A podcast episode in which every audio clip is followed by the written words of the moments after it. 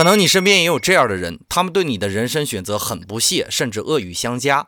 当我遇到这些人的时候呢，总想起那句话：一个荒唐的人对你的指责也会很荒唐。开始的时候呢，我还不相信这一点，直到我看了心理学上一个很有趣的效应——投射效应，我才彻底明白了这一点。投射效应顾名思义，就是将自己的特点归因到其他人的身上的倾向。所谓的善良人呢，认为这个世界也是善良的。而总是努力打击别人的人呢，其实生活也过得并不会太好。你怎样对待别人，反映的其实是你自己的状态。所以，能留下善意评论的人呢，其实他本身也是很柔和的人。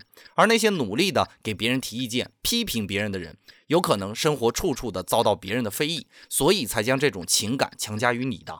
如果看开这一点，你还会仇视他们吗？当然了，到底是什么样的应对方案，完全体现的是你的生活状态。投射效应。你学会了吗？